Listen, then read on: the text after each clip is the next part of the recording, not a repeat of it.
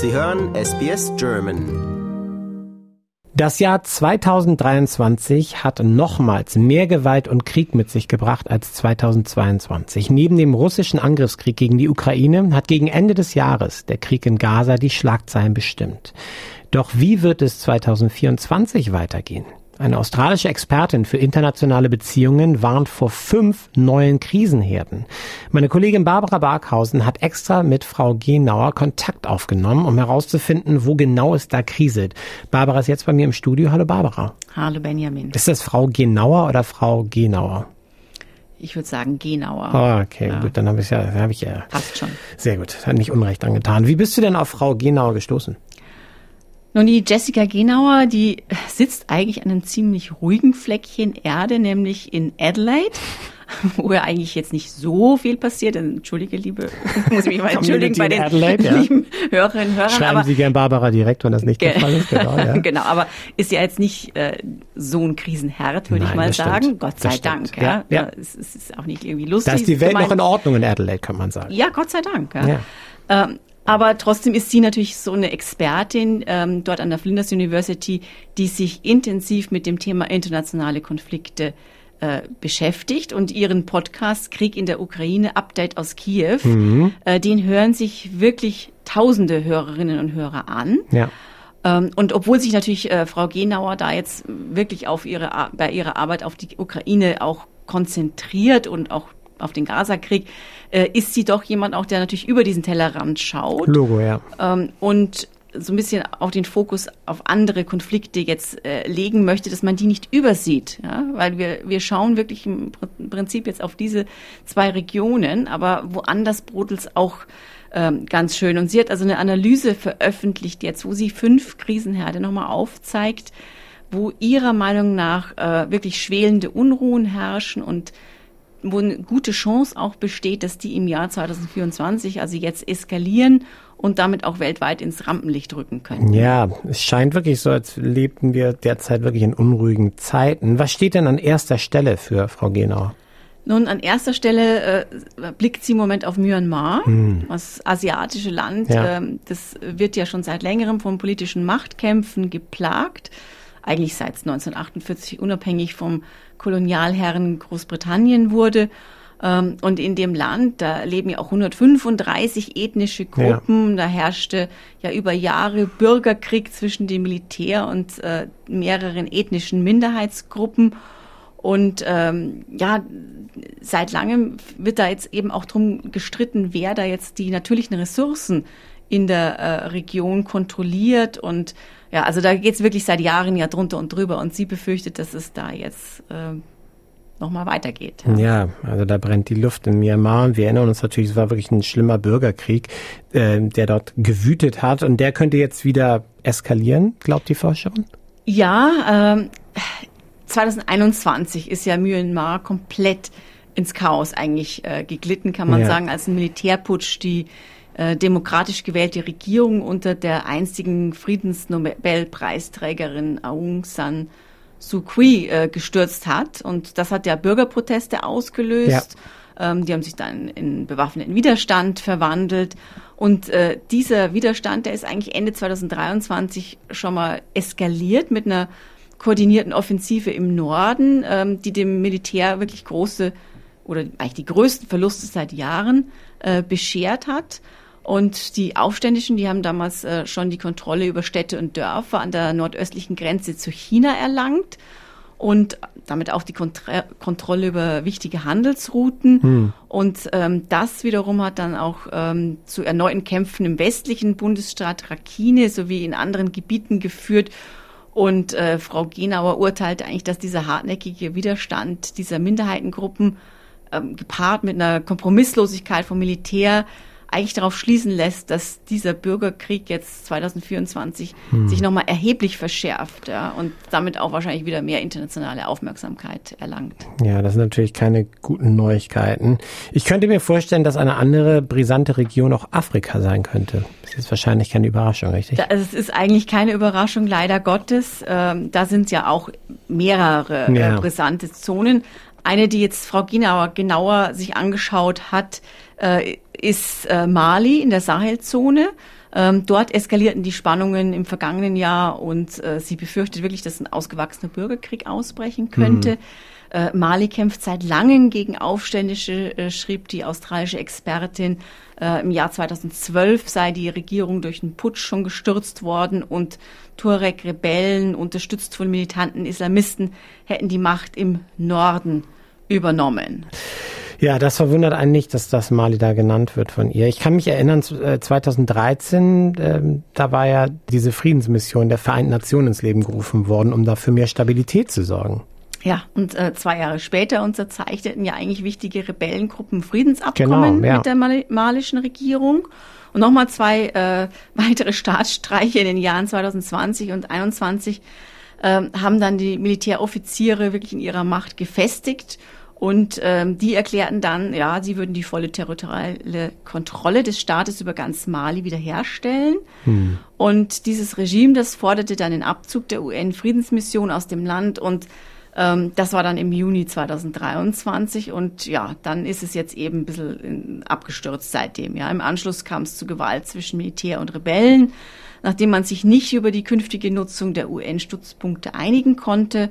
Äh, Im November übernahm dann das Militär äh, Berichten zufolge übrigens unterstützt von der russischen ja, Wagner-Gruppe, ja, ja, ja. Ähm, die Kontrolle über diese strategisch wichtige Stadt Kidal im Norden. Ähm, die wird ja seit 2012 von Turek-Truppen gehalten. Und äh, das alles äh, laut Genauer untergräbt diesen fragilen Frieden, der seit 2015 herrschte. Ja? Und ihrer Meinung nach ist es unwahrscheinlich, dass das Militär die vollständige Kontrolle über alle von den Rebellen kontrollierten Gebiete im Norden zurückgewinnen wird.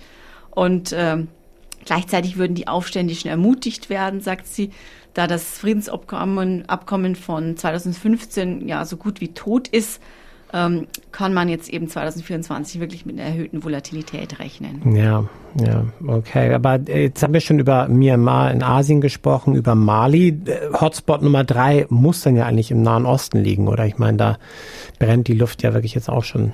Das stimmt. Ähm, da, jeden Tag kommen ja eigentlich im Prinzip ja. Nachrichten, die einen ja, ja. immer mehr beunruhigen und wo man Wie immer weitet mehr, sich der Konflikt aus? Was mm. kommt noch dazu? Genau. Auf alle Fälle. Und ich meine, das Land, das wahrscheinlich ganz, ganz äh, ja, kritisch ist im Moment, ist der Libanon. Ja? ja, ja. Äh, auch da brennt's ja seit längerem. 2019 kam es da ja zu weit verbreiteten zivilen Protesten ähm, gegen mehrere Führungspersönlichkeiten. Ähm, die Menschen, die haben da den Eindruck, dass die Regierung sich nicht um die alltäglichen Bedürfnisse der Bevölkerung kümmert. Dann äh, hat sich natürlich die Situation in der Folgezeit nochmal verschlechtert. Da gab es eine Regierungsumbildung, eine eskalierende Wirtschaftskrise. Dann, ich meine, da erinnern wir uns wahrscheinlich alle äh, dran, diese schreckliche Explosion Ach, im Hafen von Beirut. Oh Gott. Die ja dann auch etliche korrupte Praktiken aufgedeckt hat. Ja. Mhm. Und äh, im September jetzt äh, kritisierte dann der Internationale Währungsfonds den Libanon wegen seiner mangelnden Wirtschaftsreformen. Und dann konnte man sich nicht auf die Ernennung eines Präsidenten einigen. Das heißt, es ist jetzt ein Posten, der seit mehr als einem Jahr nicht besetzt ist. Ja? Das ist aber eine wichtige Position. Ja?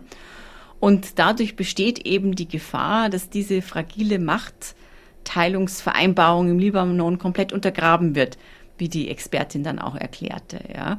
Und dann meinte sie natürlich, ja, das wissen wir alle, der Krieg jetzt zwischen Israel und der Terrororganisation Hamas, der droht natürlich auf den Libanon überzugreifen, weil sich da ja die militante Hisbollah-Gruppe befindet. Natürlich, ja. klar. Und die soll ja auch über eine Armee von 100.000 Kämpfern verfügen. Mhm. Ja.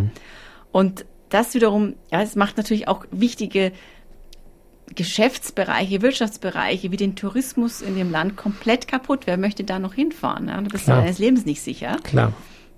Und all das ist natürlich jetzt so ein Teufelskreis. Ja? Und äh, die Frau Genauer fürchtet, da denke ich leider mit Recht, dass das schwerwiegende wirtschaftliche und politische ähm, Folgen haben kann und es wirklich zum kompletten Zusammenbruch in diesem Jahr kommen kann. Oh Mann. Jetzt waren das so drei Hotspots. Ich habe auch so ein bisschen mit überlegt im Kopf, ähm, okay, Asien sehe ich, Mali guter Punkt, Nahosten natürlich auch, aber ich sagte sie ja fünf Spots, Hotspots hat sie für sich entdeckt oder erkannt für 2024. Welche denn noch? Was mich ein bisschen überrascht hat, sie sieht Pakistan als ein Pakistan, Hotspot. okay. Ich habe jetzt auch eher an Afghanistan gedacht. Ja, ja, ja, ja. Aber nein, sie sieht Pakistan als ein Hotspot. Okay. Ähm, wo seit der Unabhängigkeit 1947 äh, das Militär eine interventionistische Rolle in der Politik spielt. Ähm, und sie meinte, obwohl pakistanische Führer vom Volk gewählt werden, haben Militärs sie zeitweise von der Macht entfernt. 2022 geriet der pakistanische Premierminister Imran Khan äh, bei den militanten Führern Pakistans wohl in Ungnade. Das mhm. ist mir so ein bisschen entgangen, muss ich gestehen. Ja, ja mir auch. Äh, und anschließend wurde er dann durch eine Parlamentsabstimmung seines Amtes enthoben und äh, später unter dem Vorwurf verhaftet, dass seine Anhänger politisch motiviert seien. Und dann kam es nach der Festnahme wohl landesweit zu gewalttätigen Demonstrationen und ähm, laut Genauer ein Ausdruck der Wut gegen das äh, Militär.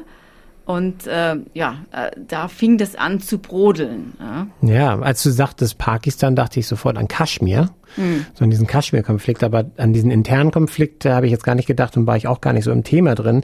Ähm, Pakistan liegt jetzt auch neben dem stets anderem instabilen Land, Afghanistan, das ja in den vergangenen Jahren immer wieder ähm, auch enorme Rückschritte gemacht hat.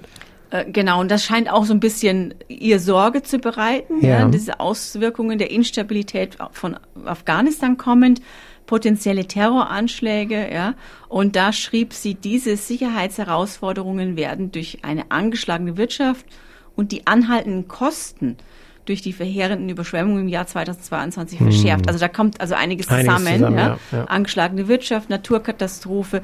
Und deswegen erwartet sie jetzt, dass Pakistan im Februar 2024, wenn jetzt hier die Parlamentswahlen stattfinden, hm. dass es da durchaus äh, äh nochmal wieder kriseln könnte. Denn sollte die derzeitige militärische Übergangsregierung ähm, die Macht jetzt wieder an eine Zivilherrschaft übergeben, ja, und sollte das dann irgendwie nicht stattfinden, soll es da Verzögerung geben, dann könnte es natürlich Unruhen geben, dann könnte es zu gewaltigen Ausschreitungen kommen, ja. denkt sie. Okay, ja. klingt alles nicht sehr gut. Das waren jetzt hm. schon mal vier Unruheherde. Sie hat von fünf gesprochen. Was ist denn der letzte fünfte für 2024? Ich meine, vier würden auch mehr als reichen, aber. Äh, würden reichen, würde man denken. Ja, äh, ein fünfter Punkt, äh, wo sie sagt, das muss man im Auge behalten, das Land, das ist Sri Lanka.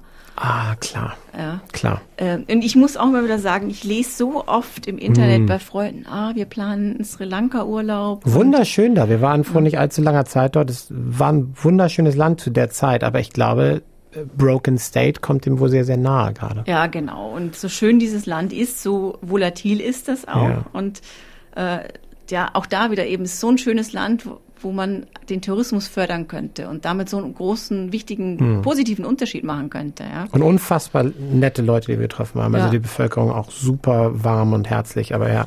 Ja, ist echt aber, traurig. Ja. ja, und auch da geht es natürlich wieder um eine kriselnde Wirtschaft. 2022 war da eben eine Wirtschaftskrise, ähm, extreme Engpässe bei Treibstoff, bei Nahrungsmitteln, bei Medikamenten.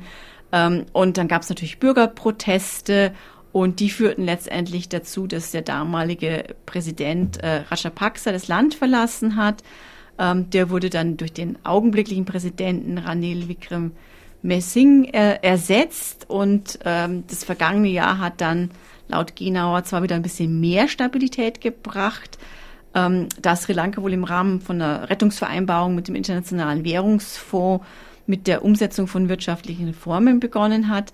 Doch insgesamt ist halt äh, wohl eine groß verbreitete Unzufriedenheit mit den politischen Eliten und ähm, mit der ganzen wirtschaftlichen Not im Land immer noch da. Ja?